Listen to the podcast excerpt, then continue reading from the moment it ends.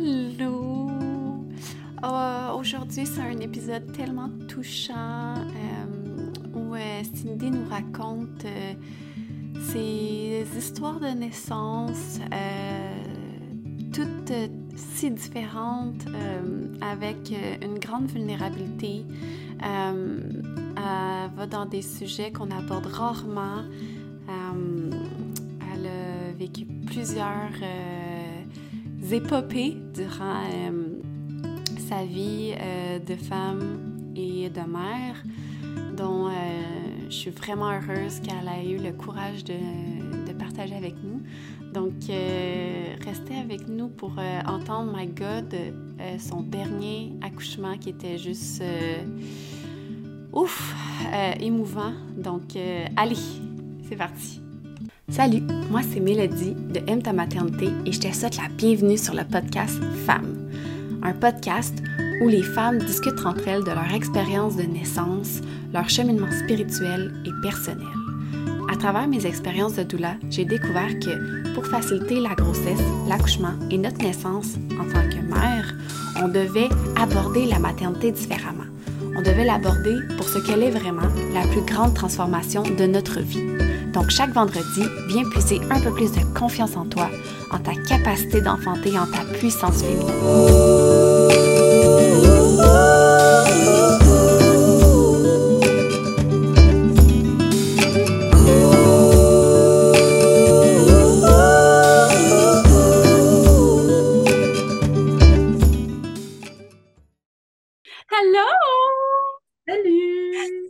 Aujourd'hui, je reçois Cindy. Je l'aime beaucoup parce qu'on navigue dans les mêmes eaux. Euh, c'est une coach de développement personnel euh, spécialisée pour les mamans, les mamans en devenir, les mamans qui sont déjà mamans, les mamans en grossesse. Euh, donc, vous comprenez pourquoi on navigue dans le même milieu. C'est aussi elle-même une maman. et moi, quand que je quand je la vois, quand je l'entends, je la vois vraiment comme une guerrière. Euh, fait que je suis super contente de l'avoir aujourd'hui avec nous pour nous parler de, de son propre développement et euh, évidemment euh, du volet accouchement et grossesse et transformation et tout ça. Bienvenue! Merci! Oh wow, j'aime ça, guerrière. Je suis comme, ouais, ça, ça, ça match. oui, ben, tu sais, je, j'aime, on dirait que j'ai besoin d'avoir plus de guerrières autour de moi. Genre, mm. je, me considère vraiment comme enflammée. Toi, t'es next level. J'aime ça quand, quand que je t'entends, t'es comme, t'as tes points, puis, euh, tu sais, comme la fille que tu veux pas débattre avec, c'est Cindy. mais si, au contraire, moi j'adore débattre oui, avec mais ce que je veux dire, c'est que, genre, tu sais que tu gagneras pas facilement ton point. Ben, c'est sûr que j'aime me laisser convaincre, mais j'ai besoin d'être convaincue. Fait que si tu m'amènes sur un sujet, euh, puis tu veux m'amener à peut-être voir les choses autrement, quoi que ce soit, il faut, faut que ce soit solide, là, ça, c'est clair.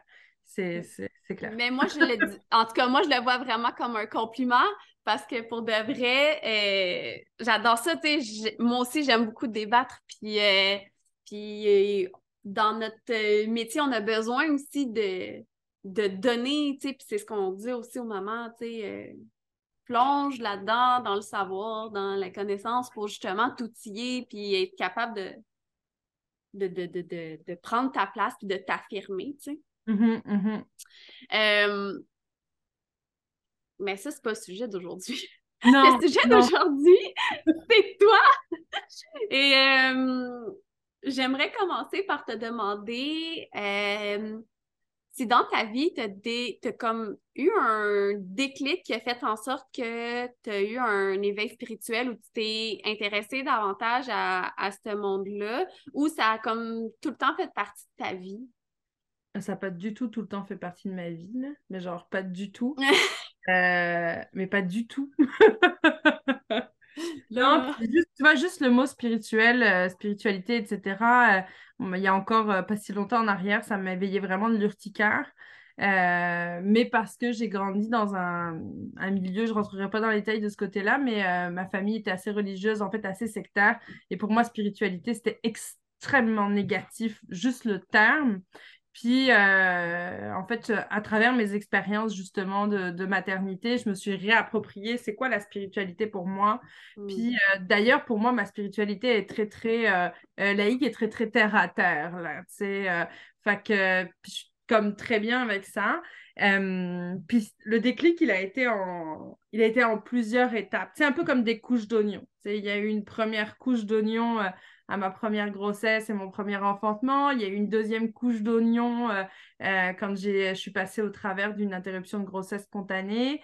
Euh, ensuite, il y a eu ma césarienne. Enfin, tu sais, c'est comme, on dirait qu'à chaque fois, ça m'a comme plongé encore plus dans, dans la connaissance de moi-même. Mm-hmm dans euh, la connaissance de mes émotions.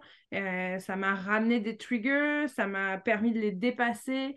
Mais ça a vraiment, tu sais, je peux pas dire qu'il y a eu un déclic, mais il y a eu une suite de déclics. Là, Mais ben, si je suis euh, ce que tu es en train de dire, en fait, c'est c'est la maternité qui t'a amené à, à, cheminer plus profondément pour, comprendre toi-même. Vraiment, vraiment, beaucoup. En fait, le très très peu de temps avant que je devienne enceinte pour la première fois, j'avais fait une dépression, mais je suis une fille intense. Tout à l'heure, tu disais à Cindy, next level, Je suis une fille intense, mais dans, toutes mes intensités.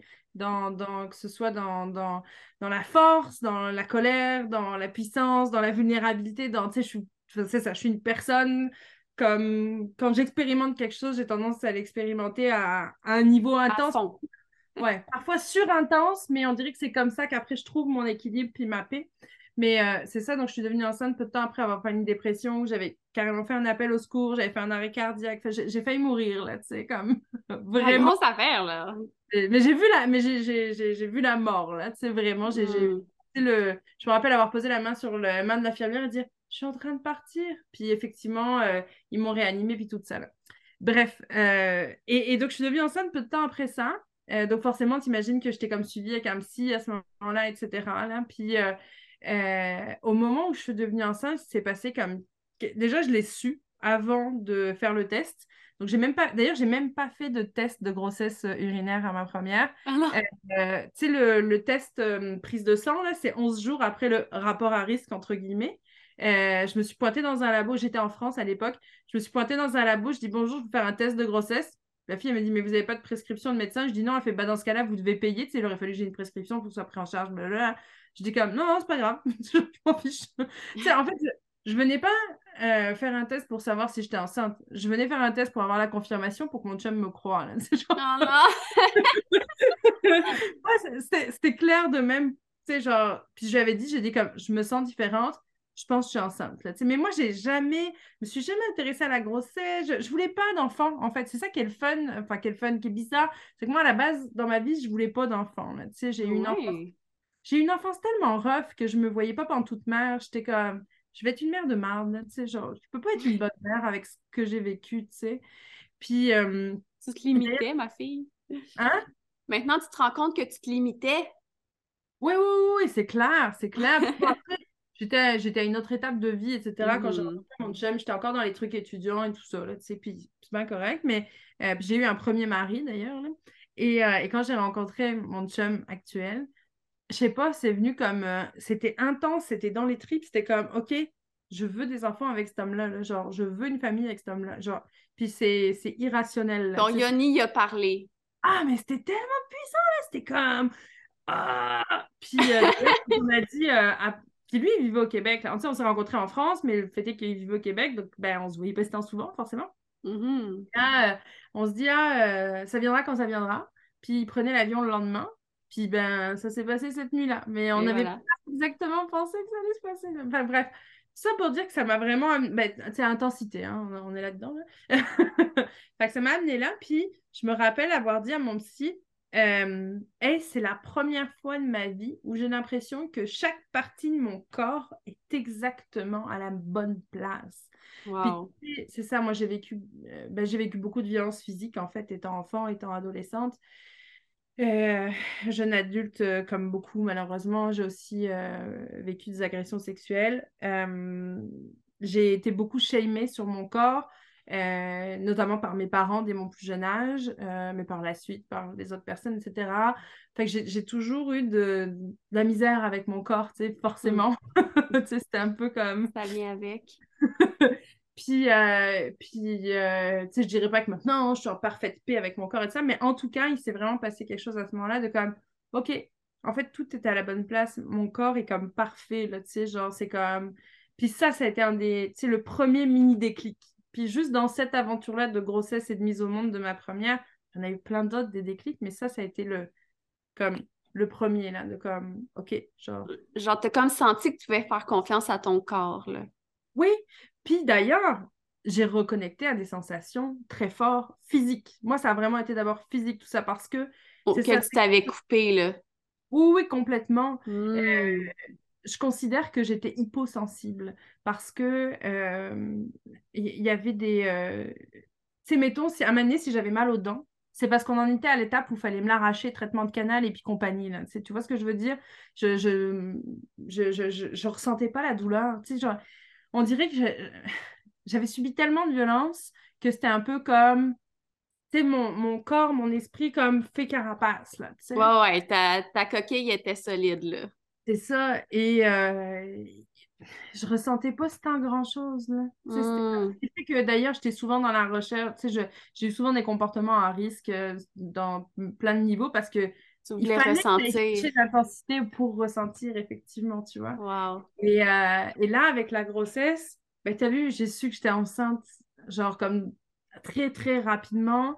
Euh, très rapidement, ensuite, j'ai senti mon bébé. Je, un peu plus tard, forcément, dans la grossesse, je savais dire comment, comment, euh, comment était placé. Tu sais, c'était comme... Mais c'était tout nouveau pour moi, là. Du coup, c'était beaucoup. J'ai émotionnellement de, se rendre compte tout d'un coup de comme, OK, c'est ça qu'on ressent dans notre corps. Ouais. C'était vraiment intense. Tu as vraiment fait une reconnexion euh, terre à terre, tu sais, comme tes racines se sont ancrées, là, puis là, t'as senti, là. Oh, vraiment. Ça, ça m'émeut, là, d'en parler, là. Je pensais pas que j'allais aller là, là, mais voilà. c'est ça qu'on aime, tu sais, quand on jase entre amis, là. on sort des histoires qu'on pensait pas parler aujourd'hui. C'est vraiment beau. Puis, tu sais, en même c'est ça aussi la grossesse, tu sais, c'est d'apprendre à justement à ressentir, puis être plus dans notre intuition, puis un voyage vers l'intérieur. Mmh. puis, on est tellement dans l'extérieur, puis tu disais, j'essayais d'aller chercher ailleurs, tu sais, ma sensation, puis finalement, mais ben, c'était juste comme, fallait plonger. Puis finalement, c'est tout le temps, ça fait chier, mais c'est tout le temps ça la réponse. C'est quand, souvent, mm-hmm. quand on essaie de se trouver quelque chose, finalement, c'est juste comme non, non, faut juste que tu ailles à l'intérieur, puis t'es comme ça me fait chier de le faire, mais OK.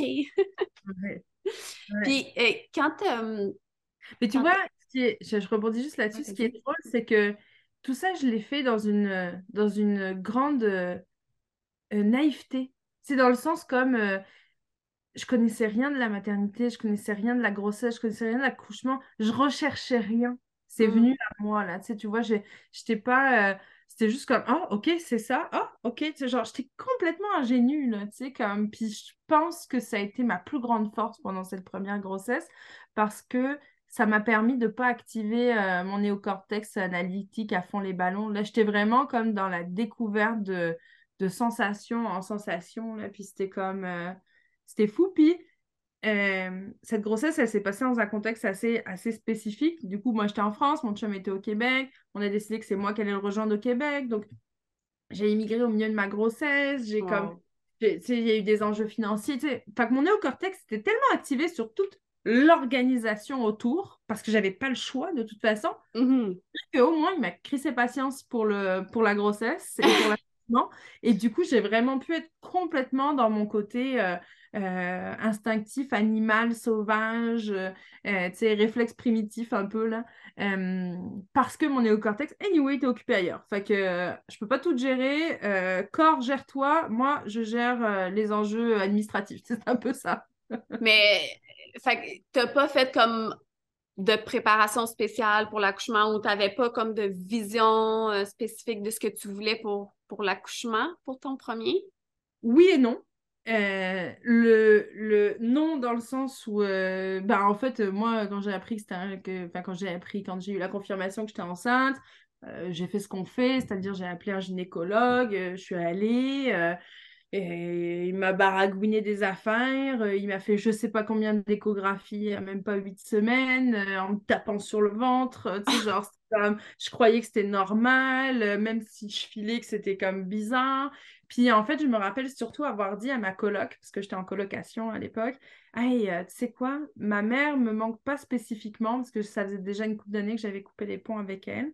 même si actuellement il y a l'air d'avoir un lien qui se recrée, mais en tout cas, j'en étais là à ce moment-là. Puis euh, je dis, par contre, une mère me manque. Puis elle me dit, ben, mm. tu pourrais peut-être appeler une accompagnante à la naissance, une doula. Elle m'a même dit doula d'ailleurs, je crois. Puis j'étais comme, hein, c'est quoi cette affaire-là? Mm. Puis elle m'a expliqué, puis franchement, je n'avais pas plus compris, mais je me suis dit, ok, je vais le faire pareil. Puis euh, il n'y en avait pas si tant euh, en région parisienne à l'époque, là, où c'était difficile de trouver des numéros, mais j'ai fini par trouver une certaine Tatiana. Et quand on s'est rencontrés, franchement, je ne savais même pas pourquoi j'étais là. Genre, c'est trop bizarre, je me suis juste laissée guider. Puis elle me dit, ah ben, si jamais j'accouche au Québec, euh, parce que je savais pas encore si j'allais rester en France, si, euh, j'étais vraiment dans mes premières semaines. J'étais même pas enceinte de sept semaines au moment où je l'ai rencontré. Tu sais, moi, j'ai vraiment fait... C'est moi, quand je m'engage dans un truc, là, je... Ça y va. Puis, euh, Puis elle me dit, tu auras peut-être la chance d'accoucher en maison de naissance. Puis en France, les maisons de naissance n'étaient pas encore existantes. Donc, j'avais aucune idée c'était quoi. Puis je lui dis, ben, c'est quoi une maison de naissance? Elle me parle des sages-femmes. Moi, franchement, j'en savais rien, là. Puis, euh, puis là, elle me dit euh, que accouchement naturel, pas de péridurale. Et là, j'explose de rire. Puis j'ai été d'une condescendance folle avec elle. Je lui dis non, mais tes trucs de hippie, non, merci. et euh, je l'ai vraiment envoyé balader. Là, quand j'y repense, j'ai tellement honte de moi, là. Et, oh non! mais, mais elle a semé la graine! Oui! Mais en fait, ce qu'elle a fait, c'est que la fois d'après, euh, où on s'est vu. Euh, on s'est juste croisés pour manger un bout. Là, c'était pas une rencontre officielle. Euh, mais je pense qu'elle savait très bien ce qu'elle faisait. Elle m'a prêté deux livres. Elle m'a prêté Le bébé est un mammifère de Michel Audin. Et elle m'a prêté le livre d'Isabelle Brabant, Une naissance heureuse, que je n'ai jamais lu parce qu'il est bien trop gros pour lire dans le métro et c'était le seul endroit où je lisais à Paris. Donc, j'ai lu Le bébé est un mammifère, qui est un tout petit format de poche, qui est parfait pour mettre dans mon sac et je ne l'ai même pas fini de lire. En fait, toute la première partie où il, comment dire, toi tu le connais, je le sais, mais pour les personnes qui vont écouter le podcast, là, c'est le, euh, il, vient vraiment expliquer différents exemples de mammifères, le chat, etc. N'importe quel animal mammifère, comment, comment ils accouchent, comment ils mettent bas, puis faire des parallèles avec nous, ce qu'on fait comme humain-humaine. Puis à chaque fois, mmh. j'étais comme, mais voyons donc, mais ça fait tellement de sens, mais ça fait tellement le truc qui m'a marqué, c'est quand il parle de la chatte qui m'ébat. Il dit, elle va où la chatte qui m'ébat? Elle va dans un coin sombre, petit, cocooning. Puis là, j'étais comme, j'avoue, nous, on va dans les salles d'hôpital, les néons d'en face, là, comme, c'est pas de sens. Puis moi, c'est ça, hein? quelques mois avant, j'ai fait un arrêt cardiaque, j'ai été hospitalisée, j'ai eu une très mauvaise expérience hospitalière mm-hmm. avec bah, de la violence médicale, tu sais. Fait que moi, j'étais comme, j'ai tout le goût de retourner là-bas, euh, pas tant, hein. La confiance n'était pas trop, trop. Euh, non, euh, non, puis j'avais eu d'autres mauvaises expériences déjà par, par le passé. puis, puis là, ça faisait tellement de sens. Puis là, j'ai fermé le livre, j'ai dit, je veux pas en savoir plus parce que je sais que sinon mon cerveau il va se mettre en route et à spinner de tour là avec le hamster qui va tourner. J'ai appelé mon chum au Québec. Moi, j'avais jamais mis les pieds au Québec. Hein. Et euh, je l'appelle et je dis Moi, là, je veux accoucher avec une sage-femme. Enfin, qu'on va trouver une sage-femme. fait que j'ai commencé. C'était ça. Fait que là, j'ai commencé à, à, regarder sur les sites internet et tout ça, comment ça marche au Québec? C'est là que j'ai découvert les SUS. C'est quoi un SUS? Comment ça marche? Tu sais, pour voir. Puis, euh, il a appelé les maisons de naissance de Montréal. Pour moi, forcément, vu que j'étais en France. Puis, euh, euh, à chaque fois, ils expliquaient qu'il fallait faire un dépôt de 13 000 dollars parce que comme j'allais être visiteur, que j'allais pas avoir la RAMQ, on n'avait pas cet argent-là. Puis je lui dis, écoute, euh, ça se peut qu'il y ait des maisons de naissance qui ont un autre fonctionnement. Fait que démerde-toi, trouve-toi des potes dans chaque région administrative du Québec et t'appelles chaque maison de naissance. Voilà la liste. Fait que je vais tout préparer. Je me rappelle, j'étais fâchée contre lui au début puisqu'il avait appelé, euh, bref, il, avait donné une adresse pour une maison de naissance, mais en fait, euh, il s'était trompé. Donc là, j'étais ah comme, il y a une chance! Euh, finalement, il a appelé l'Estrie avec l'adresse de sa mère et, et, on a eu une place. certainement que j'ai eu une place parce que je devais être dans les quotas personnes en vulnérabilité, situation, machin, je sais pas quoi, parce que j'étais quand même à sept semaines de grossesse. Puis quand on sait que c'est ça, quand on sait qu'il faut appeler quand même très vite pour avoir ouais. une sage-femme. Donc, euh, j'avais ma bonne étoile avec, euh, avec nous. Fait que j'ai fait un, voyage au Québec autour de mes 12 semaines de grossesse pour faire mon premier rendez-vous. Euh, et puis, je suis, je suis revenue à 7 mois de grossesse. Puis, puis c'est ça. Puis finalement, j'ai accouché sans péridurale dans l'eau, une vraie hippie, quoi. yeah! Mais tu sais, souvent, ben là, je, toi, tu le sais, mais c'est parce que ton histoire me fait penser, tu sais, j'organise des, séminaires avec Michel Audin puis sa doula euh, Liliana. Puis euh, Cindy était avec moi la, dernière fois. Hmm. Puis, tu sais, Liliana a dit les meilleures mamans, comme les meilleures clientes, c'est ceux qui ont qui sont pas informés. Parce que justement, il il faut pas que tu sois informé, mais il faut pas que tu aies peur non plus. Il faut, faut, que tu aies confiance, que, que genre, tu te laisses guider, puis tout ça. Parce que c'est vraiment ces, clientes-là qui peuvent rentrer au maximum dans la maman mammifère, puis c'est juste comme mm. de laisser porter par, euh, par l'expérience. c'est comme ça que tu l'as vécu un peu. Non, oui, complètement. Mais en plus, euh, en plus c'était un bordel innommable parce que le finalement, j'habitais pas pantoute sur le territoire de l'Estrie, d'accord? quand, je suis arrivée au Québec, j'ai rejoint mon chum à Montréal, tu sais, puis on avait envisagé que peut-être je sois chez sa mère les dernières semaines, mais bon, ça marchait pas, là, tu sais, genre, j'ai envie d'être euh, avec mon chéri, même si on était dans un studio en demi-sous-sol euh, au fin fond de, du fin fond de Montréal, là. euh, mais, mais c'est ça, que, donc j'ai dû faire un sacré trajet quand même pour aller, c'était deux heures de route, et en plus, ah quand mon travail s'est mis en route, j'ai vraiment eu une latence toute tranquille. C'était la Saint-Jean, t'es chez le frère de mon chum. Euh, on mangeait tranquille, mais moi, moi, je me sentais déjà partir. Là. Tu sais, quand on dit que tu rentres dans des états altérés de conscience, ouais. c'est clairement dans un état altéré de conscience ce jour-là. Là. J'avais quelques contractions, mais quand même assez loin les unes des autres. J'avais aucune contraction, moi, avant. J'ai jamais eu de Braxton X, machin, hmm. Genre, moi, là, c'est le 24 janvier, 24 euh, janvier, 24 juin, pardon à la Saint-Jean, euh, ma fille a dit Ouais, peut-être que ce serait le temps que je m'en vienne. C'est le party! puis, euh, puis c'est ça, puis la sage-femme elle me dit Ben, tu sais, ça serait cool, t'ailles prendre un bain pour voir comme qu'est-ce qu'il en est, ce qu'on arrivait vers le soir. Là, je vais prendre un bain. Euh, apparemment, j'ai pris un bain absolument brûlant. parce que mon chat est rentré dans la salle à de bain. À ne pas faire, by the way. Ouais, hein? ouais, c'est ça. et, euh, mon chien m'a ouvert la porte, il fait Mais mon Dieu, mais c'est brûlant et, Il n'avait même pas mis là, il n'avait même pas touché l'eau. Puis j'étais comme Ah ouais, non, je crois pas. et euh... oh mon Dieu. Et en sortant de là, j'appelle la sage-femme. Je dis non, je pense que ça va. J'ai l'impression qu'on est tranquille jusqu'à demain. Tout va bien. Puis là, je fais attends, je donne le téléphone à mon chum, j'ai une contraction. Je reprends le téléphone. Ouais, non, mais c'est correct. Attends, je redonne le téléphone à mon chum. Puis là, il dit à mon chum je pense que ça va être le temps que vous en veniez. Oh non! oui, ça sera pas long, on est à deux heures de route. Non, non, mais attends, pire, Mélodie, parce que là, on est à Longueuil, mon chum n'a pas le permis, la personne qui va nous amener en Estrie, euh, parce que bien sûr, j'allais quand même pas conduire non, eh, non tu sais, quand même, il y a des limites. la personne qui devait nous amener, c'était aussi la personne qui était responsable de gérer notre déménagement le lendemain, vu qu'on n'était pas là finalement. Donc, la personne qui nous amenait était à Vaudreuil, elle devait venir nous chercher dans l'est de Montréal pour ensuite nous amener en Estrie.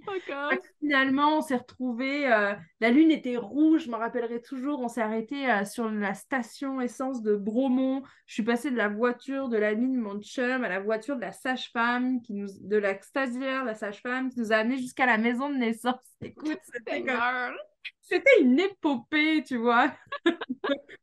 Évidemment, tout ça a un petit peu ralenti mes affaires. Là. Euh. On, on, s'imagine même, mon gars. ouais, j'ai conduit de Longueuil à Montréal avec les contractions. Là. Oh plus confiante de conduire en ah, contraction que. oh my god! Puis, après cet accouchement-là, euh, mais pendant, en fait, pendant cet accouchement-là, est-ce que tu as senti que tu as vécu, euh, ou on peut faire du back and forth, là, dans tous tes accouchements, as-tu senti que c'était un peu comme une expérience, euh, tu sais, tu disais, là, tu étais dans un état de conscience altéré, mais est-ce que tu sens, as-tu comme vécu des, expériences spécifiques, tu sais, genre plus spirituelles, mettons, sortie de corps, ou comment tu te sentais pendant ta... Non, vraiment pas pendant ma première. Euh, vraiment pas pendant ma première. Mon, ma grossesse interrompue spontanée non plus. C'est à ma césarienne. Ah ouais? Ouais, c'est ouf. Hein. C'est vraiment fou. C'est à ma césarienne qu'il y a eu des choses, puis à, la, à la, naissance de, ma dernière, euh, où là, là c'était carrément, là, j'ai voyagé, là, tu sais. ok, on va y Mais à ma première, j'étais très, très dans mon corps. ok, très, très, très, mammifère. puis euh, sais, veux, veux pas, j'avais quand même toute la pression de ma situation d'immigration, machin, etc. Puis je me rappelle, un année, je suis dans la piscine, puis j'étais bloquée dans ma tête à me dire pourquoi je suis pas allée dans un putain d'hôpital avec une putain de péridurale, tu vois, tu sais, genre, je, ça quand même, là, tu vois. Puis la sage-femme me dit, garde, de toute façon, tu vas avoir mal, mais pas plus que ce que ton corps peut supporter. Alors on plonge. Elle me l'a peut-être pas exactement dit comme ça, c'était peut-être plus fine que ça, mais moi je l'ai reçu comme ça. Mmh. Après, j'avais mon bébé dans les bras, là. Puis par contre, quand je suis sortie de là, euh, je me rappelle avoir dit à mon chum sur le chemin de Sherbrooke à Montréal, comme pourquoi on nous cache qu'on a cette force-là? Fait que moi, ça a été ça, la révélation mmh. vraiment de cet accouchement-là. C'est comme, j'avais, franchement, j'avais l'impression qu'on vivait un complot extraordinaire de comme, pourquoi on nous cache qu'on a cette puissance? eh oui! J'ai vécu la même chose! J'étais indignée, j'étais, j'étais heureuse, j'étais fâchée, mais j'étais euh, extatique j'étais, c'était tellement bizarre. Puis j'étais comme, il faut qu'on crée une association. Puis bon, finalement, j'ai découvert qu'il y avait des associations qui existaient. Mais moi, à ce moment-là, c'est là où j'ai commencé à m'impliquer beaucoup, beaucoup, beaucoup dans le milieu de la périnatalité au Québec, dans des organismes de défense de droits. Donc, tu sais, des organismes mm-hmm lutte aussi contre les violences obstétricales et gynécologiques, etc. Donc, donc après, j'ai fait tout mon cheminement euh, sur un terrain plus militant. Ça, ça a été ma première approche, qui était une approche un peu confortable pour moi, parce que j'étais dans le milieu syndicaliste euh, en France avant. Donc, euh, mais, mais il y a eu cette révélation-là. après, c'est ça, j'ai eu mon, celui que j'appelle bébé flocon, donc qui est parti à presque 12 semaines, où il s'est passé quelque chose, mais tu vois, j'arriverai pas à le nommer, mais tu sais, clairement, clairement, il y avait quelque chose d'un petit peu plus spirituel dans, dans l'approche. C'est là où j'ai commencé à aller à des cercles aussi, euh, où euh, j'ai commencé à, prendre conscience de la puissance de, de, des cercles de sororité, d'adelphité. De, ça, ça a été le deuxième step. Puis ma césarienne, qui était absolument pas prévue, euh, j'espérais accoucher à la maison. Euh, puis finalement, transfert en cours de route. Je ne rentrerai pas dans les détails, c'est pas ça qui est intéressant.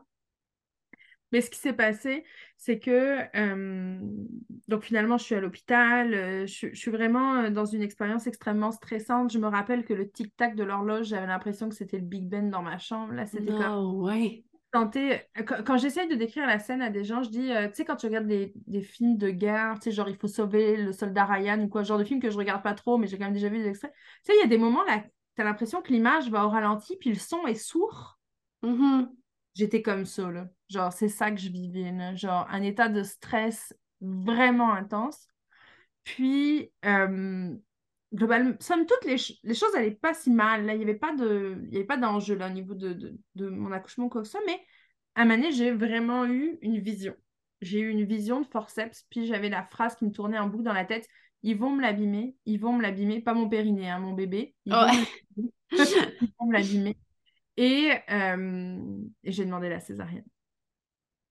Fait que euh, ça a quand même été un deuil à faire parce que c'est clair que je la voulais pas, cette césarienne. Ouais la façon dont euh, certaines personnes du, de l'équipe hospitalière euh, se comportaient, je trouvais, euh, je trouvais ça vraiment inapproprié, là, inadéquat. mais, mais le fait d'avoir eu cette vision, de décider d'aller à cette césarienne, en ayant fait tout le... En fait, la césarienne, je l'ai eu, j'étais en poussée. Hein. Ah ouais, oh my God. Fait que... Mais j'étais en poussée, mes bébés étaient toujours pas engagés. Hmm. en postérieur, tête défléchie. Enfin, tu sais, il y avait. Euh, un problème de positionnement. Ouais, ouais, assez mm-hmm. intense. mais par contre, je pense que le fait d'avoir eu ma césarienne. D'ailleurs, Michel Audin, il le dit, hein, il dit les meilleures césariennes, c'est les césariennes non urgentes en cours de travail. Là. Mm-hmm. Super bien récupérées physiquement. Mentalement, ça, c'était autre chose. Surtout qu'on a la pandémie qui arrivait juste après. Mais physiquement, euh, j'ai super bien récupéré. Là, il n'y a pas eu. Euh, franchement, c'était. Euh, c'était transparent, quoi. mais ça, ça a été... c'est ça. Donc après, vu que mentalement, ça a été très difficile, ma sage-femme m'a accompagnée dans une refacilitation de naissance.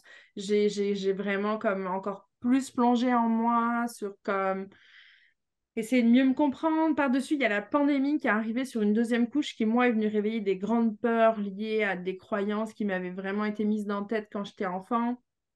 Euh, puis c'est là où j'ai commencé aussi à m'intéresser un peu plus au développement personnel. Euh, c'est ce cheminement-là qui a initié en fait l'expérience de césarienne avec, euh, avec mon fils. Par ailleurs, un enfant qui est né avec une malformation légère, mais quand même, avec une anesthésie générale à trois mois. Tu sais, l'aventure est complète, là, tu sais. ouais, ouais, ouais, ouais, ouais. fait que, fait c'est ça. Donc, euh, c'est comme si j'avais ce bagage très euh, militant après ma première, première grossesse. Puis là, je venais l'associer à quelque chose qui est de l'ordre du développement personnel. D'ailleurs, c'est pas mal ça que je fais aussi dans vie maintenant, aujourd'hui. Là, J'accompagne avec les, les, mères dans, dans, dans des expériences de développement personnel, mais avec une lecture féministe, euh, politique parce que le développement personnel, parfois, on met tellement le. Comment dire L'effort sur l'individu qu'on oublie qu'on est un individu dans un système social, donc avec l'interdépendance et des relations.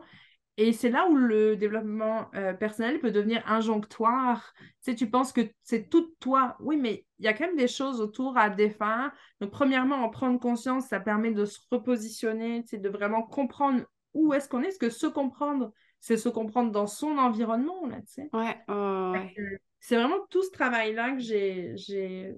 Même pas le mot, j'ai même pas le mot de travail, mais c'est tout ce cheminement-là que j'ai fait après, euh, après mon histoire de césarienne.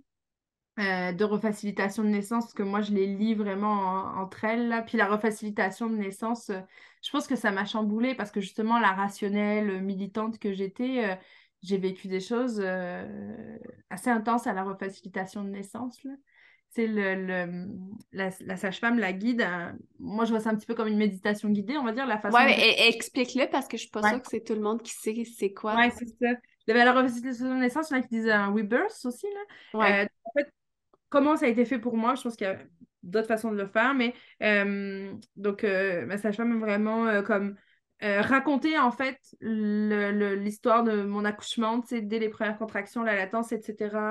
Moi, j'étais les yeux fermés, puis l'idée, c'était vraiment de me concentrer sur sa voix, donc de revivre. Donc, c'était comme une visualisation un peu guidée de, mon accouchement. Sauf que ben, le moment où ça chire, là, où je pars à l'hôpital, ben là, on continue l'histoire qu'on aurait voulu qu'elle soit, euh, mmh. telle qu'elle soit, pour la revivre. Puis, et le corps est vraiment puissant. J'ai commencé à avoir des, des, euh, je sais pas si on peut dire ça comme ça, mais comme des genres de contractions. J'ai vraiment ressenti mon, des choses qui ressemblaient à des contractions. J'ai comme, tu sais, émotionnellement, j'étais j'étais complètement là-dedans, etc. Puis ben, pendant tout ce temps, mon bébé était avec la sage-femme, forcément, puisque dans la visualisation, il panait dans mon ventre. Là.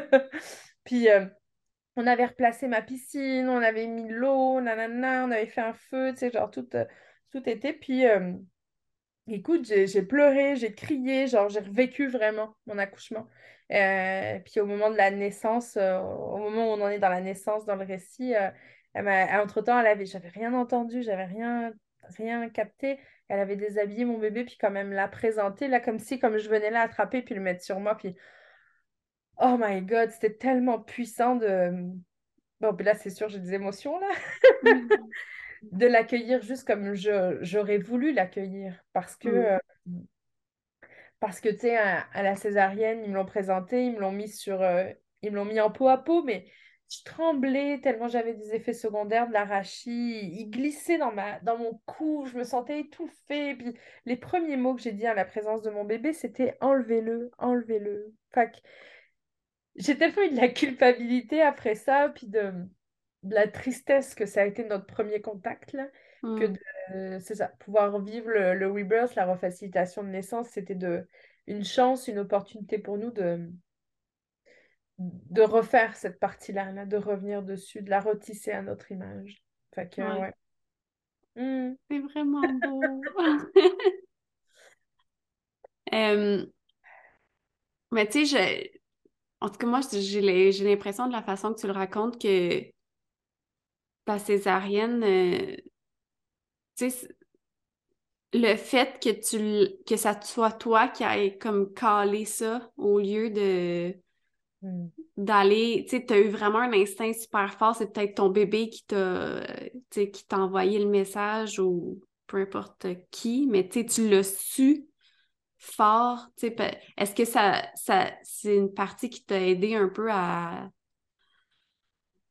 te pardonner, genre, du fait que, Complètement. Complètement, parce que ça a été, euh, ça m'a pris quand même des mois à, à l'intégrer pleinement, mais j'ai été dans toute ma puissance dans cet accouchement-là. ouais, c'est ça que j'entends, moi, c'est moi qui l'ai décidé, cette césarienne, parce que à ce moment-là, dans ces conditions-là, c'était ça dont j'avais besoin. Puis d'ailleurs, j'ai, j'ai envie de passer, si tu me le permets, un petit message aux professionnels, que ce soit doula, ostéo, whatever, qui travaillent autour, là, comme... Parce que ce qui est... ça a été plus long de, de, de me réconcilier avec cette expérience parce qu'il y a des personnes qui se sont permis des propos que j'estime qu'elles n'avaient pas à se permettre. Hmm. Euh, notamment, j'avais été en ostéo, puis euh, bah, forcément, j'explique un peu comment s'est passé mon accouchement parce que bah, l'idée, c'était justement de voir euh, comment aller toute seule, puis d'aider à replacer mon corps, là. Et puis la personne euh, qui me dit, euh, donc je, je raconte les détails, je ne vais pas les raconter là, mais à un moment donné, elle me dit, ah bah c'est justement certainement là que finalement ton bébé s'est placé. euh, oh, il y a tellement de césariennes qu'on pourrait éviter.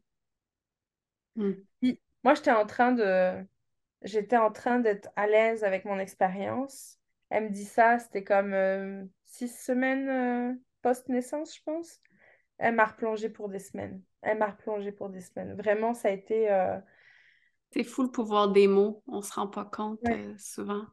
Vraiment, vraiment. Puis, tu sais, je, je- je comprends que ben, on, on peut pas toujours euh, se rendre compte toujours de l'impact, mais euh, d'autant plus là quand euh, faut vraiment être vigilant, vigilante à ça. Puis ça aussi, du coup, moi, dans ma pratique de, de, de, de coaching, d'accompagnement, ça m'a amené à avoir une, une réflexion Hmm. sur les mots que j'utilise, comment je les utilise, parce que on se rend pas compte, on se rend pas compte. Puis clairement, elle a, elle a jamais eu conscience de ce qui s'est passé. Je pleurais sur sa table en même temps qu'elle me qu'elle me, qu'elle me- qu'elle me- son tu traitement, sais. ouais. Ouais, c'est ça. Puis j'étais. euh, elle disait, ah oui, hein, ça brasse et tout ça, nana, mais elle avait pas conscience qu'en fait, euh, c'est ça. C'est ça. J'étais. J'arrivais même plus à lui parler. C'était vraiment trop weird. Genre, je ne comprends même pas que elle n'ait pas eu conscience que de ce qui était en train de se produire. Mais bon, Hmm. c'est correct. C'est passé, ça fait partie de mon histoire, de mon chemin. Mais euh, ouais, c'est hyper important de réfléchir là-dessus. Parce qu'effectivement, je pense que j'étais dans toute ma puissance. Mais tu sais, c'est pareil, quand tu as été militante, beaucoup euh, dans euh, euh, un environnement, tu sais, moi j'ai carrément travaillé pour un, un groupe vraiment qui, qui défendait l'accouchement naturel, etc. Euh, puis que tu es entouré de gens euh, qui, qui, qui sont pour la physio de l'accouchement, etc. Puis quand j'en fais complètement partie. Euh, franchement, je suis sortie de là. Puis j'avais l'impression, ok, je suis plus de la gagne. Parce que euh, il y a des personnes qui m'ont pas donné de nouvelles, il y a des personnes qui m'ont pas écrite, il y a des... Ah ouais. Ouais, j'ai... Mais je pense pas que c'était volontaire, mais je pense que je j'aurais eu besoin de plus de soutien, des personnes de ma gagne, justement, là, tu sais. Hmm. Euh, et puis je pense que parfois c'est ça aussi que, qui fait qu'il y a certaines personnes qui sont comme moi, mais là vous êtes trop intense, vous les femmes euh, qui militez euh, pour l'accouchement physiologique, etc. Puis c'est comme, ouais, On mais n'a ça, pas le choix. puis ça, tu sais, je veux dire, c'est pas, c'est pas, euh, c'est pas contradictoire, tu sais. C'est comme, euh, c'est comme dans la, tout dans la vie, là. euh, on veut que les choses aillent pour le mieux. C'est pas parce qu'on veut que les choses aillent pour le mieux que euh, quand il y a des chemins différents à prendre, c'est problématique. C'est juste, c'est correct, là, tu sais. On Ouais. l'accueille, là. Mais j'invite vraiment les, les femmes qui nous écoutent à aller voir ton, ton Insta. Je vais mettre euh, ton lien dans la description euh, parce que s'ils m'écoutent, c'est sûrement parce qu'ils m'aiment. Et s'ils m'aiment, ils vont t'aimer parce que je me reconnais beaucoup dans comment qu'on comment qu'on approche les choses. Puis euh, dans le parcours aussi, tu sais, de justement le volet, tu sais, comme de, de, de, justicière, puis de. Ben, je pense que ça, je pense que ça vient à, toutes les femmes de, de qui ont réussi, tu sais, comme à, avoir l'accouchement qu'ils voulaient, de dire genre, my God, euh, parce qu'il faut que je le dise à tout le monde, là. Genre. Euh, c'est ça. Mais moi, plus fort que nous, là.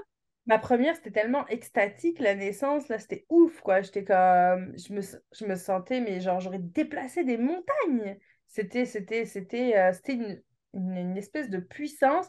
Puis, tu sais, dans les personnes que j'ai accompagnées, euh, il y en a, puis, puis je parle pas forcément d'accompagnement à la naissance jour J, là, je parle d'accompagnement coaching, là, tu sais. Il y en a justement qui sont ressortis de leur expérience en disant, hey, je me suis sentie, je, je me suis découverte une puissance que je ne me connaissais pas. Puis, mm-hmm. puis ça, ça peut se passer. En fait, c'est pas les circonstances autour qui sont tant importantes, c'est comment toi, tu le vis depuis l'intérieur. Puis tu sais, tu vois, la dernière, que j'ai accouché à la maison, que j'ai enfanté à la maison euh, non assistée. Là, j'ai presque pas fait de suivi. Euh, en fait, j'ai eu deux rendez-vous au début, puis après, j'ai arrêté le suivi médical. Euh, j'ai décidé vraiment de, de, plonger complètement dans cette confiance. Ça a été ma naissance la plus difficile. Hmm. c'est ça, c'est une réappropriation de pouvoir, peu importe le lieu où. Je veux, je, veux le je veux le redire encore, je l'ai dit dans un dernier podcast, mais tu sais, accoucher en puissance, ça n'a aucun rapport avec le lieu, genre. Exactement. Ça peut être à l'hôpital, ça peut être une césarienne. L'important, c'est la façon dont toi, tu te sens. Si toi, tu sens que tu es en contrôle ou que c'est toi qui. C'est toi qui as la situation en main, parce que, en fait, c'est ça. Tu sais, je veux dire, il n'y a personne d'autre qui pourrait prendre de. Qui, qui, qui, peuvent prendre de décisions à ta place. Si toi, tu décides que. Tu sais. Fait que ça, c'est un, petit message en passant, mais j'aimerais bien que tu nous racontes ton dernier. Oui, je vais essayer de choisir les, certains sujets très importants parce que ça peut être deux heures. C'est une épopée. non, c'est ça. Ben oui, c'est ça, ma dernière. Euh, ma dernière, en fait, j'avais commencé un suivi sage-femme. Euh, euh, mais les conditions de la pandémie, etc., faisaient que de plus en plus, je me rendais compte que peut-être mon accouchement à la maison, ça allait pas être possible. Euh, puis, euh, puis là, je, je, voulais peut-être accoucher à la maison de naissance dans la même chambre que là où j'avais mis au monde ma première. Tu je trouvais que c'était quand même une belle boucle aussi. Là, tu ça me plaisait d'aller accoucher à la maison de naissance. Mais là, peut-être que je pourrais pas avoir mes enfants qui viennent me voir. Tu sais, genre, toutes les conditions là étaient en train de me barber, en fait. J'étais comme... Ouais saoule. Fait que là, je comme, OK, ben là où je sais que je maîtrise vraiment l'environnement, c'est chez moi, d'accord? Parce que c'est ma maison. C'est clair. Donc là, là, il n'y a pas personne qui va m'expliquer comment être chez moi. Puis euh, plus je me projetais, tu sais, genre dans, dans, cette naissance, puis plus euh, je me rendais compte que dans mes projections, dans mes visualisations, il n'y en avait pas de sage-femme. Hmm. Il n'y avait clairement pas. Puis quand elles étaient venues pour mon deuxième, je m'étais beaucoup sentie envahie dans mon espace. J'ai une petite maison. J'ai vraiment une petite maison. Puis du coup, quand elles sont arrivées, puis tu sais, elles, ont, elles arrivent quand même avec du matériel, là. Euh, je me suis sentie assez envahie. C'était comme... Et j'avais vraiment pas envie de revivre ça. Euh, puis du coup, rapidement, ça m'a amené à m'interroger sur comme, ben, tu sais, est-ce que je veux garder un suivi sage-femme au cas où? Est-ce que je suis pas en train de saboter ma propre confiance dans ma capacité à mettre au monde mon bébé par moi-même? Puis tu sais, ça, hmm. ça c'est des raisonnements assez intello puis qui me sont complètement propres. Hein. C'est pas du tout... Euh, c'est chacune son cheminement. Ouais, ouais. Euh, j'ai vraiment décidé d'arrêter mon suivi sage-femme. Puis comme d'y aller 200% dans la confiance, là. Euh, et en soi, c'était vraiment un chemin complètement initiatique dans lequel je m'engageais en faisant ça. Ça n'a pas été facile tous les jours. Surtout que j'étais quand même très exposée sur les réseaux euh, sur ce sujet-là et volontairement d'ailleurs. Puis il y a des personnes qui se permettaient de. Bah, c'est ça, de m'envoyer des messages en privé en disant Ah, mais là, tu fais pas ça, mais tu es vraiment sûre de. Ah là, gardez-vous pas pour vous certaines personnes d'où là d'ailleurs. Puis, euh, puis bon, moi, à chaque fois, euh, tu sais, si je prends une décision, c'est comme tu disais au début, là, Cindy, là, quand elle argumente, c'est genre comme. C'est réfléchi, là. Exactement ce que je faisais là. Tu sais, quand tu viens de me dire, mais t'es sûr que tu veux pas faire le test pour le strep B, je vais te sortir tous les chiffres à la virgule près, là, tu sais. ouais, c'est ça. Au, tout début de ce suivi-là, euh, la sage-femme me dit ah, vu que tu as fait une phlébite euh, quand tu avais 15 ans, je suis obligée de demander une consultation à l'hôpital. On ne me l'avait pas demandé pour mes grossesses précédentes, mais là, on me le demande. Ça, ça, déjà, ça avait commencé à me faire dire comme je veux-tu vraiment un suivi sage-femme. Fait que je vais à l'hôpital, je vois la médecin. Euh, donc, euh, on parle par rapport à mon histoire et tout ça. Finalement, elle m'apprend rien. Je peux continuer mon suivi sage-femme. Il n'y a pas d'enjeu. Il faut que je fasse gaffe aux signes d'une potentielle autre thrombose. Bon, normal. Ce que je fais depuis que j'ai 15 ans, donc depuis, euh, mmh. sans vouloir donner mon âge. Et, et, euh, et puis là, elle me dit, bon, euh, euh, là, je suis obligée de vous le dire parce que je vais le mettre dans votre dossier. Vous savez, nous, les médecins, qu'est-ce qu'elle va me dire? On recommande d'accoucher à l'hôpital quand on a vécu une césarienne. Fait que ça serait peut-être mieux que vous accouchiez à l'hôpital avec votre sage-femme parce que vous le savez, vous êtes plus à risque de faire une rupture utérine. Et puis, comme avant, j'avais demandé les chiffres sur les risques de la phlébite, d'en refaire une, etc. Fait Bon, je connais pas les chiffres, mais je sais que vous êtes plus à risque. Et là, je me rappelle, j'avais mon masque. Sous mon masque, je souris, je souris, je souris. Mais moi, je les connais, les chiffres. Exactement je dis. Je dis ben, Moi, je les connais. Euh, puis là, je lui ai dit, ben, d'ailleurs, je trouve ça bizarre qu'on parle jamais des risques de rupture utérine pour euh, un utérus, enfin, c'est pour les primipares, parce que ça existe aussi, c'est moindre, mais ça existe. Mm-hmm. Puis là, je lui sors les chiffres, tac, tac, tac, tac, je vais pas les refaire là, là. Je dis, fait vu le risque, je suis bien, ben à l'aise d'accoucher. Où c'est que j'ai décidé d'accoucher Elle me dit, oh, vous êtes vraiment très informée, hein puis euh, moi, un petit peu, euh, un petit peu baveuse, hein, je dois l'avouer, je lui dis, ben oui, mais vous savez, le, le portail périnatal de l'INSPQ, l'Institut national euh, de santé publique du Québec, est vraiment très, très bien fait. Vous devriez le conseiller hein, aux femmes que vous accompagnez. Et là, elle me dit, j'avoue que là, je me faisais un peu plaisir. Hein. J'étais un petit peu. Ah!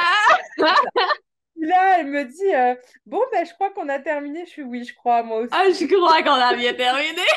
Cela elle était très sympathique. Hein. Puis l'échange a été quand même très, très, euh, très cordial et très sympathique. Mais, euh, mais c'est ça, quoi. Tu, peux pas. Tu sais, genre, moi, je comprends pas d'où tu conseilles à une personne. C'est d'où tu donnes une directive clinique à une personne sans, sans être capable de lui donner les chiffres sur lesquels tu reposes ta directive. Là, mais oui c'est comme c'est problématique. Puis d'ailleurs, à, ma, à mon deuxième, le médecin m'avait dit, parce qu'on avait détecté sa, sa, malformation en prénatal, etc., il m'avait dit ce serait mieux que vous accouchiez à l'hôpital. Je lui ai dit pourquoi? Il dit bah, parce que quand il y a une fente labiale, parfois il y a autre chose. Je dis, OK, mais est-ce qu'on a vu autre chose dans tous les examens? J'avais quand même fait une batterie d'examens. Il me dit, non, mais on sait jamais. Je dis, OK, mais on sait jamais pour aucun bébé dans ce cas-là. Tu sais, je veux dire, c'est comme, je comprends pas.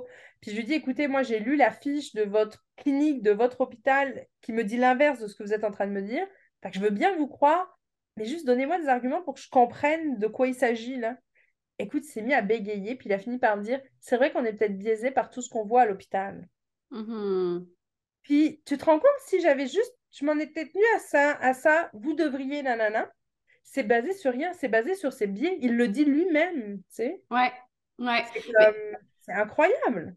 Euh, je vais faire une parenthèse, là, je vais me gâter parce que je me suis pas gâtée sur mes réseaux cette semaine. Puis il y a une affaire qui m'a fait chier, puis là, je vais en parler. OK, OK. J'ai vu sur un groupe de mamans une fille qui dit qui, c'est un groupe de mamans, fait qu'elle fait ses suivis là-dessus, elle a fait ses postings, puis elle dit genre, je suis enceinte de mon quatrième bébé, est à 10 semaines de grossesse, OK? Elle a mis les photos de son écho, son bébé, il est gros, genre comme un haricot, là, comme à 10 semaines, on s'entend, c'est minuscule, un bébé.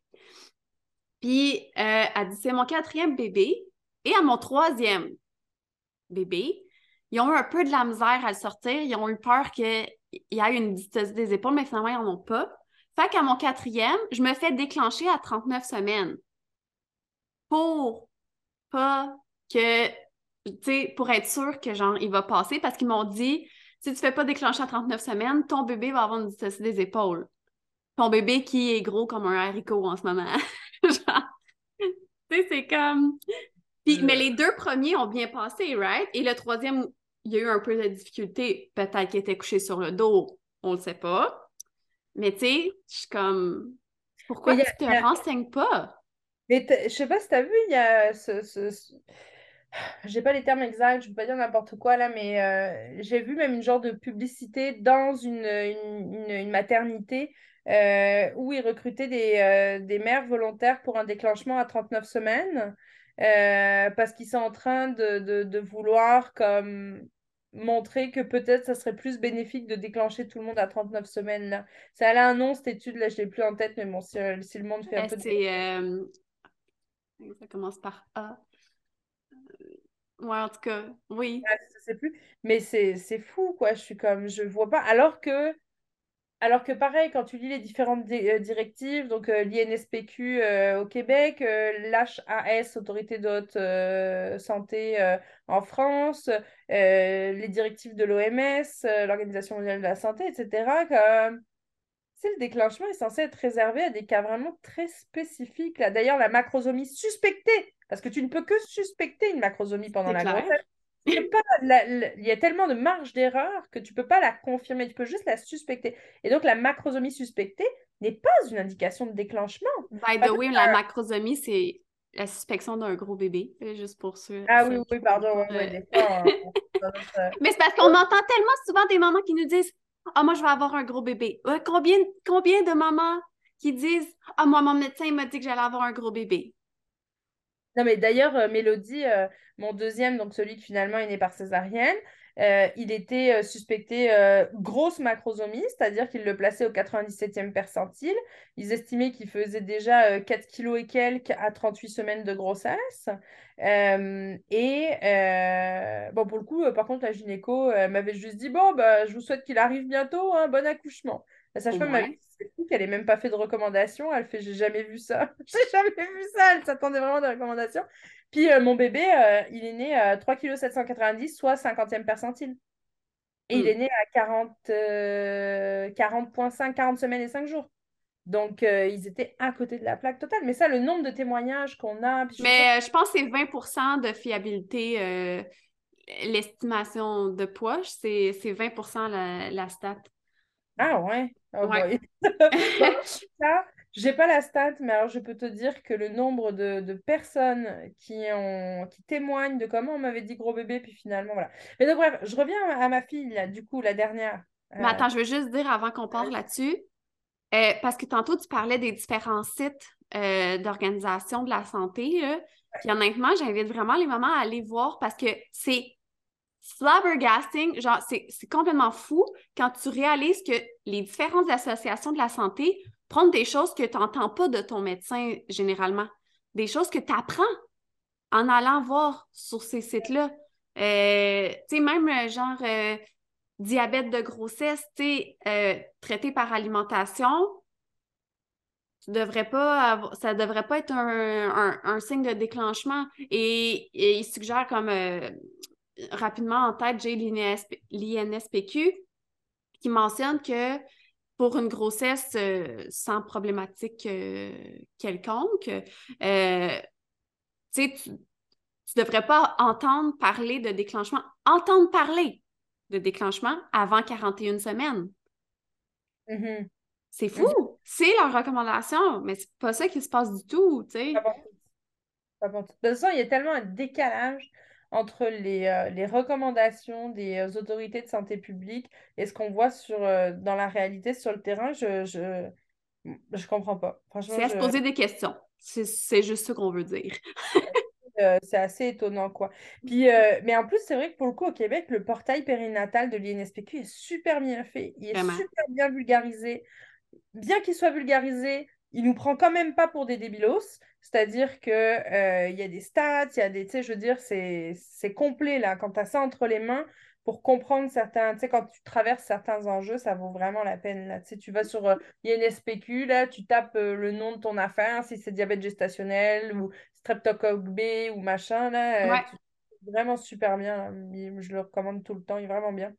Bon, bref, on retourne à nos moutons. Fait que, ben, à, ton bébé. à, mon petit, dernier bouton, euh, bouton, mouton, oulala. Euh, ça. Elle s'appelle Maïko, là, ça va, ça va faciliter le, le, le, récit. Fait que Maïko, euh, ouais, c'est ça, ça a été, euh, troisième bébé. sais, je veux dire, euh, j'en ai déjà accouché deux. Là, je pensais que ça allait être, euh, ça allait être facile, rapide. euh, le chemin est fait, là. Puis ça a été mon plus long accouchement.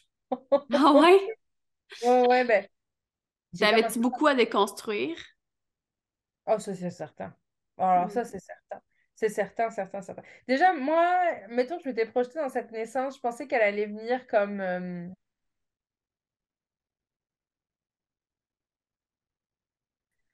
guérir. Je mets, je mets vraiment des gros. Ça ça allait venir comme réparer, euh, peut-être. euh, je- J'ai pas les bons mots, mais vous avez compris l'idée. La naissance précédente qui a été par césarienne, ou même si Ouais. j'ai fait une certaine paix avec, c'est sûr que bon, c'était pas ma naissance de rêve, là, tu sais, hein, Ouais, ouais, ouais. quoi qu'il arrive. Euh, et. euh,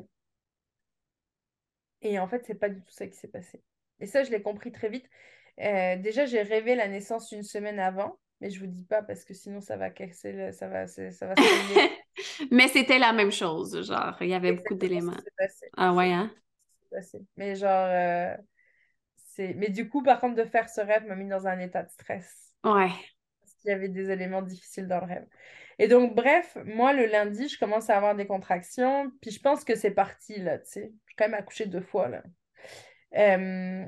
J'appelle euh, ma doula à la fratrie. J'avais pas pris de doula pour moi, je ressentais pas forcément le besoin, mais par contre, je voulais que mes enfants soient accompagnés, puis ma, ma famille n'est pas forcément à proximité de moi, là. Puis finalement, euh, finalement ça s'arrête dans la soirée. Les, les contractions se réespacent de beaucoup. Fait que, bon, bah, soit.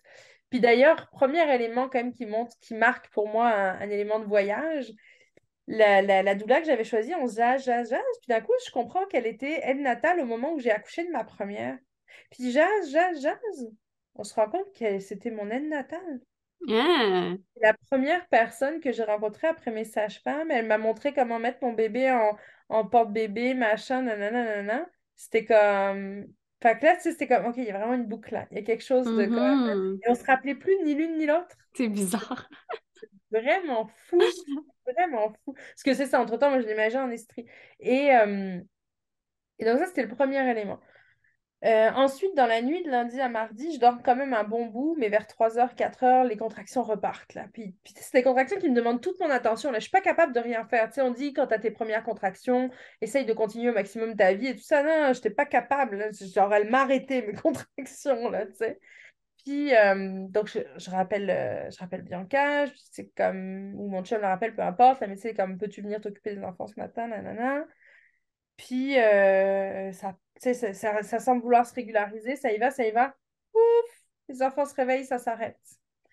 Puis, euh, écoute, ça a été du in and off vraiment, vraiment très fort euh, le lundi, le mardi, mercredi matin, on est encore là, sauf que du mardi au mercredi, j'ai pas dormi parce que les contractions m'ont quand même pas lâché, même si elles étaient espacées. Euh, j'ai une amie qui me propose de venir m'offrir un soin le mercredi matin, masso, machin, tout ça. Euh, j'ai beaucoup pleuré, il y a beaucoup de choses qui sont sorties. Puis à un moment donné, j'ai vraiment eu à nouveau une sorte, comme une sorte de vision, tu sais, euh, éveillée. Euh, mais je sais pas ce que je vois au début. J'entends un bébé qui pleure, je, je vois des images, puis on dirait qu'à un moment donné, je comprends que c'est moi ce bébé-là. Hmm.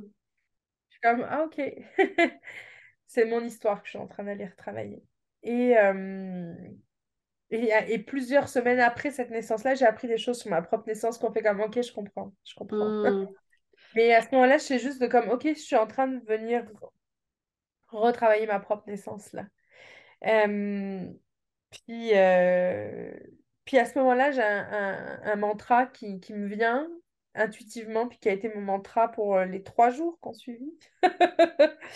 Puis euh, qui a été, je me fais canal de puissance vers mon bébé pour lui communiquer, tu sais. Hmm. C'est pas exactement ces mots-là, les mots exacts ne me viennent pas, mais, mais c'était vraiment ça. Euh, et là, je suis passée par toutes les émotions possibles, toutes les choses possibles. Finalement, j'ai envoyé mes enfants dormir ailleurs parce qu'on a compris que bah, dès qu'ils étaient là, c'était fini, là, ça s'arrêtait. Je voulais tellement qu'ils soient là, mais là, il fallait que je fasse le deuil de leur présence. Puis d'ailleurs, a priori, ça arrive à beaucoup de, de personnes. Là, quand les enfants sont là, finalement, ça marche pas. Fait que Hmm. ça questionne sur la présence des enfants, euh, je trouve. Euh, mais euh, mais c'est ça. Et puis, tu sais, je veux pas rentrer trop dans les détails parce que sinon ça pourrait être vraiment très long, mais mon accouchement, il a duré, duré, il y a eu des stagnations, ça s'est arrêté, c'est reparti, c'est comme... j'ai fait toutes les choses que je connais. J'ai quand même pas mal de connaissances sur euh, et des positions, et essayer de me détendre, et mettre mon hypnodoula dans les oreilles. Et comme, à un moment j'étais au bout de ma vie. J'ai dit, c'est pas possible, quoi. Genre, c'est comme, elle arrive quand, quoi? C'est clair. Moi, ça faisait deux nuits là, que je dormais pas, là. Euh, lundi au mardi, mardi au mercredi, mercredi au jeudi. je, je, dormais pas, là. Je dormais des cinq minutes par-ci, cinq minutes par-là. Puis, euh, puis là, je dis à mon chum, je dis, écoute, là, s'il n'y a rien qui avance. Euh, puis j'en étais, j'en étais arrivée à un stade, je ne voulais pas forcément faire ça au début, où je, j'auto-évaluais mon col. Bon, bien sûr, avec toute l'inapproximation que je peux faire par moi-même, mais tu sais, juste pour voir, ça avance-tu ou... Ouais, ouais, c'est ça, parce qu'à un moment donné, on devient tellement découragé qu'on dirait qu'on se repenche vers euh, le, concret. ça, exactement. Et ça avait l'air de pas avancer depuis des heures. Fait que là, j'y garde, euh, quoi qu'il... On va partir à l'hôpital dans deux heures. Si ça n'a pas avancé, c'est correct. J'ai fait ce que j'avais à faire. c'est ça. Puis à ce moment-là, je mets les deux mains sur mon ventre, puis je dis à, ma fille, là, quoi qu'il arrive, ça se passe euh, ce soir, fait que c'est toi qui décide le chemin. Moi, je vais t'aider ce que je peux, tu fais ton bout de chemin, là, tu sais. Parce que c'est ça aussi, on est une équipe, là. Ta couche et ton bébé, il naît, là. Fait qu'à comme... ça se passe ensemble, là. Fait que, ah garde, là, genre, je te tends la main, tu la prends ou tu la prends pas, C'est un peu ça. J'ai mis la musique, je me suis mise à danser, j'ai monté les escaliers, descendu les escaliers avec les contractions, euh, mis une, une, jambe sur une chaise, mis l'autre jambe sur l'autre chaise, c'est pour faire des positions un peu asymétriques. Puis bon, quand j'en repars avec mon chef, il me dit, il s'est passé un truc, il y a eu un switch d'énergie à ce moment-là, c'était incroyable. Il fait, t'as mis la musique, puis d'un coup, la maison était de nouveau pleine de bonheur, de joie, parce que c'est sûr que j'étais un peu fatiguée quand même. Bah oui, mais oui. Là, puis des coups, il m'a dit, d'un coup, il y avait de la, il y avait du bonheur, il y avait de la joie, etc. Une heure après, je me réauto-évalue, puis je suis comme, ça n'a rien bougé, là. Puis je suis comme, regarde, je suis fatiguée, là. Vas-y, complète la valise, on y va, là, y a pas... c'est bon, là, genre, je suis tannée. puis par contre, ce qu'on avait convenu, c'est que si on partait à l'hôpital, moi, je partais avec ma doula. Mon chum pouvait venir, il n'y avait pas de problème. Mais moi, là, je voulais une défendresse à mes côtés, d'accord? Mmh La doula, la fratrie, se transformait en doula. Ça, c'était convenu entre nous. Puis, euh, on essaye de l'appeler. Elle décroche pas six fois on essaie d'appeler, elle décroche pas. Alors que depuis le début de la semaine, elle nous décroche à chaque fois comme ça, ou elle rappelle dans l'instant. Elle décroche pas. Dis à gauche, je dis, garde, c'est pas grave, pas une heure près non plus. Oui, ça fait trois jours que je suis en train d'accoucher. Rendu là. Rendu là, là, tu sais. Puis, euh, elle, on s'était dit, euh, c'était 7h20 quand j'avais dit on se donne deux heures. À 9h15, je me réauto-évalue, je fais comme, je me rappelle, je fais un peu comme ça avec mes doigts. Non, je ça a grandi. Je pense que ça a grandi. Je pense que ça a grandi. Puis là, yes! la. Elle appelle mon chum. Puis je dis non, non, mais on reste à la maison. Ça progresse, on reste. Ça progresse, on reste. Tu sais, genre, il n'y a pas de raison. Puis euh, finalement, il lui a dit Ah, bah viens-t'en quand même, comme ça, si jamais on doit y aller, tu seras avec nous et tout ça. Et puis, euh, euh, peu de temps après, j'ai perdu les os. je suis rentrée en poussée pas si tant longtemps après. Là, c'est une, longue et difficile poussée, mais je pense que vraiment ma fille était mal positionnée. J'avais aussi clairement un polydramiose, c'est-à-dire beaucoup de liquide amniotique, là, plus que la mm. normale. Je pense que j'ai fait du diabète gestationnel d'ailleurs. Euh, je, suis pas mal persuadée. Euh, et, et c'est ça. Et sur le coup, elle est née inanimée. Ah. Ouais. Ah euh, et, ce qui m'a plus euh, frappé, c'était euh, la texture de sa peau. Ça, ça ressemblait à un mollusque. C'était vraiment bizarre. Parce que moi, j'avais attrapé mon premier bébé à sa naissance, puis elle était, était, était vigoureuse. Elle était tonique. Ouais, elle était tonique, c'est ça, c'est le bon mot. Puis là, elle, quand je l'ai attrapée, genre, je... ses bras ont vraiment fait comme ça à l'arrière. Là, ils sont tombés à la renverse. Là, j'ai fait. Tu sais, genre, j'ai eu une espèce de, de montée d'adrénaline. Euh, j'ai aspiré ses sécrétions avec ma bouche. Mon chum est parti chercher la poire. Il a aspiré ses sécrétions dans sa bouche. On l'a frictionné en disant Vas-y, viens-t'en, bébé, viens-t'en, bébé.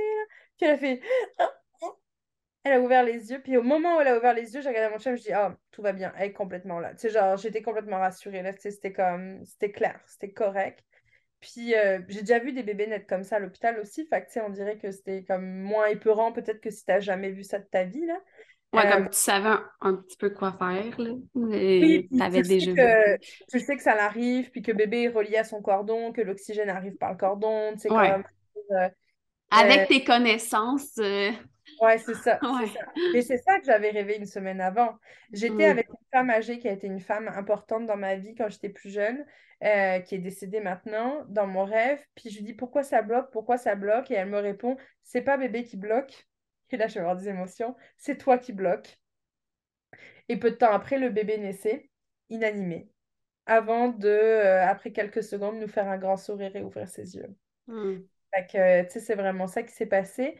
Puis, en fait, c'est vraiment l'instant où j'ai dit à mon chum, là, on peut partir à l'hôpital. Écoute, je suis sereine avec l'idée. Je pense que j'ai fait ce que j'avais à faire, c'est correct. Puis, à l'instant où j'ai été sereine avec l'idée, ça. ça a déboulé. C'est qu'il fallait que je fasse la paix avec ça. Il fallait que je fasse la, paix avec ça. Euh, et, euh, et c'est ça. Et moi, pendant tout ce voyage-là, j'ai c'est ça, j'ai eu des visions de mon enfance qui sont remontées, j'ai eu des souvenirs pas le fun qui sont remontés, j'ai tout ça. Puis, euh, ça continue après parce que moi, ça faisait 9 ans à ce moment-là que j'avais eu aucun contact avec ma mère. Elle connaît aucun de mes enfants. Et elle m'envoie un message trois jours après la naissance. En fait, ce que je savais pas, c'est qu'elle me suivait sur euh, Instagram avec je pouvais pas savoir que c'était elle, tu sais. Fait que, elle avait vu un peu mon, mon, récit, puis pour la première fois de, de sa vie, de ma vie, elle m'a dit « Je suis fière de toi, ma fille ». Puis ça, c'est vraiment aller me chercher, là. Et dans la même semaine, elle s'est rabibochée avec ma soeur, elle se parlait pas non plus. Fait que, tu sais, il y a, y a, comme, je suis comme, OK, je, je sais pas trop ce qui s'est passé. Il y a eu une guérison transgénérationnelle. Vraiment. Puis ma soeur, qui était enceinte à ce moment-là, elle a accouché quelques temps après moi. Elle a accouché d'un bébé en siège. Moi, je suis née en siège. Donc ma mère lui a raconté l'histoire de ma naissance, que moi-même, je ne connaissais pas vraiment. On m'avait juste dit, ta naissance, c'était une vraie boucherie. Moi, c'est la seule chose que je savais de ma naissance, là, tu sais. Euh, sympathique, hein, ça te permet Sympathique, euh, ouais. Et en fait, euh, j'ai appris par ma soeur que ma mère a vécu pour ma naissance hum, l'expression abdominale. Donc, tu sais, quand elles appuient sur le ventre, euh, ce qui est complètement interdit hein, maintenant. Hein. Illégal maintenant, oui, effectivement. même, si ça continue de parfois se pratiquer, hein, euh, mm-hmm. c'est complètement illégal. Mais donc, elle avait vécu ça. Et apparemment que l'équipe hospitalière aurait dit, après coup, on pensait sortir un bébé mort. Hmm. C'était moi. Puis, a priori, je suis pas morte. Je pense que c'est, c'est, beau comme récit euh, parce que euh, c'est vraiment comme, tu on dit souvent qu'on porte notre naissance. Mm-hmm. Puis, tu sais, ça, ça, ça le prouve, ça l'image bien.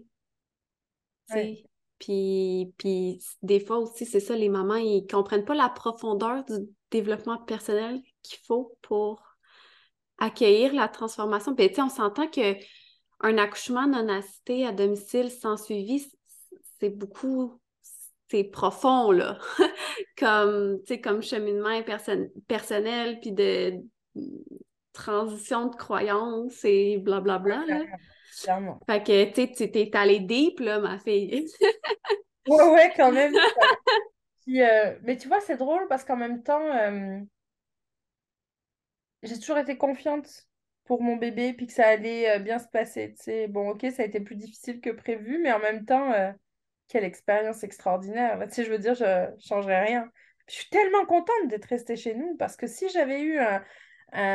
Parce qu'en fait, c'est ça, j'ai eu des contractions très rapprochées, plus du tout, redécontractions, mmh. espacées. Si j'avais eu, on appelle ça un accouchement dystocique euh, en milieu hospitalier si ça avait été aussi dystocique, alors qu'en plus c'était un AVAC, un accouchement vaginal après césarienne, oublie ça. Je suis pas mal sûre que ça serait fini en césarienne. Je, je, je, veux dire, c'est comme. C'est fort probable que ça serait fini en césarienne. Mm-hmm. Pareil, hein, mon placenta, je l'ai sorti 9 heures après la naissance. Ça, n'aurait jamais été toléré en, en, milieu hospitalier ou même avec les sages-femmes par rapport à leur protocole. Donc, euh, euh, puis je l'ai super bien vécu.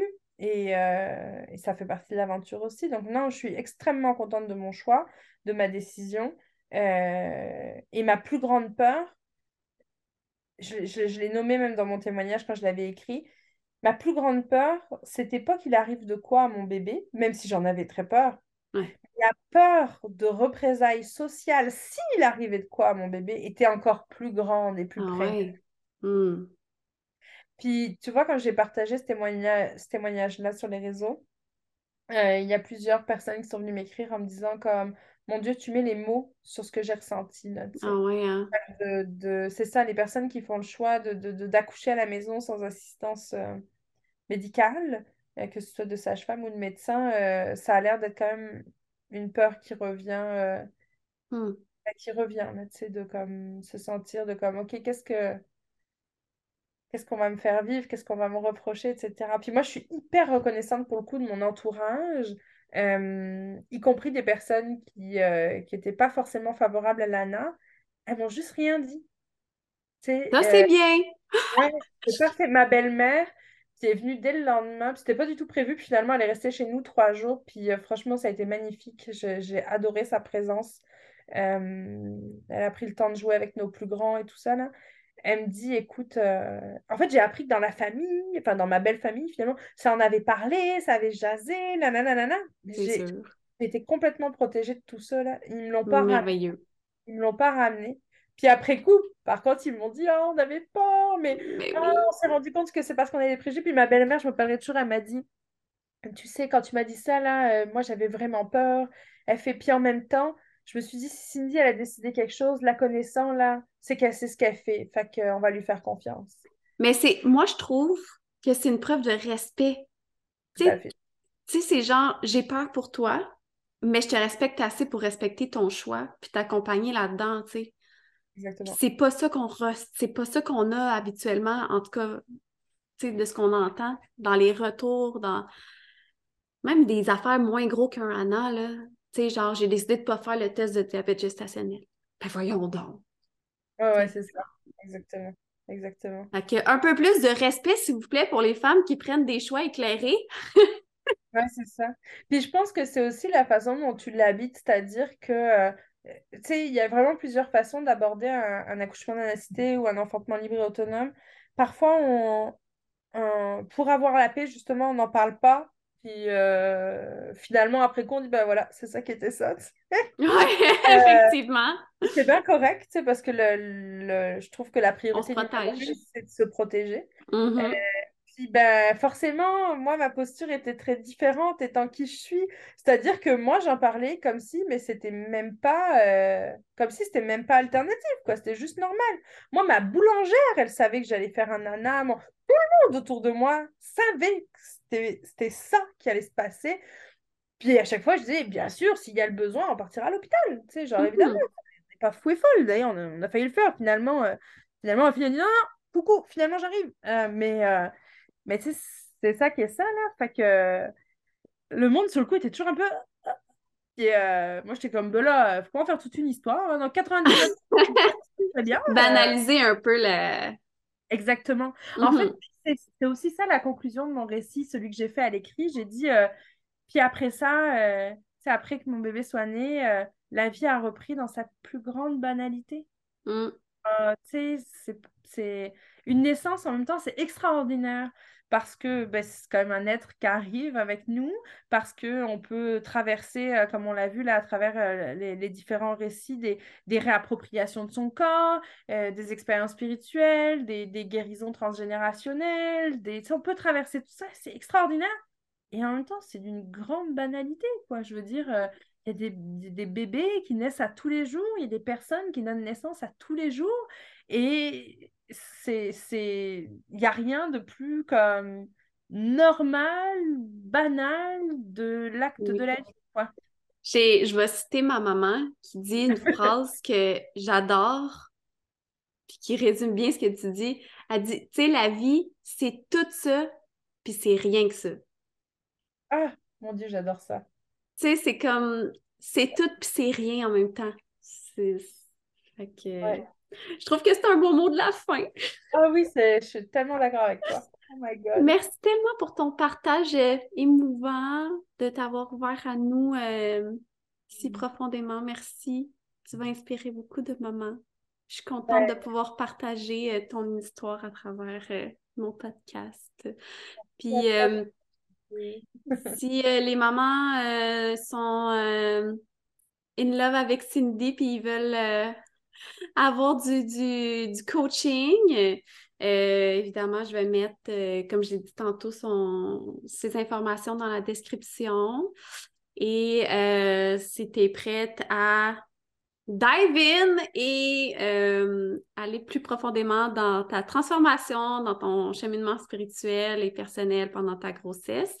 Je mets aussi un petit code rabais pour mes suivis personnels, que ce soit en privé ou en ligne pour les mamans euh, en grossesse. Merci beaucoup, Cindy. Merci à toi, Mélodie. Merci de, d'avoir guidé aussi cette entrevue avec brio. Merci. Bye. Bye.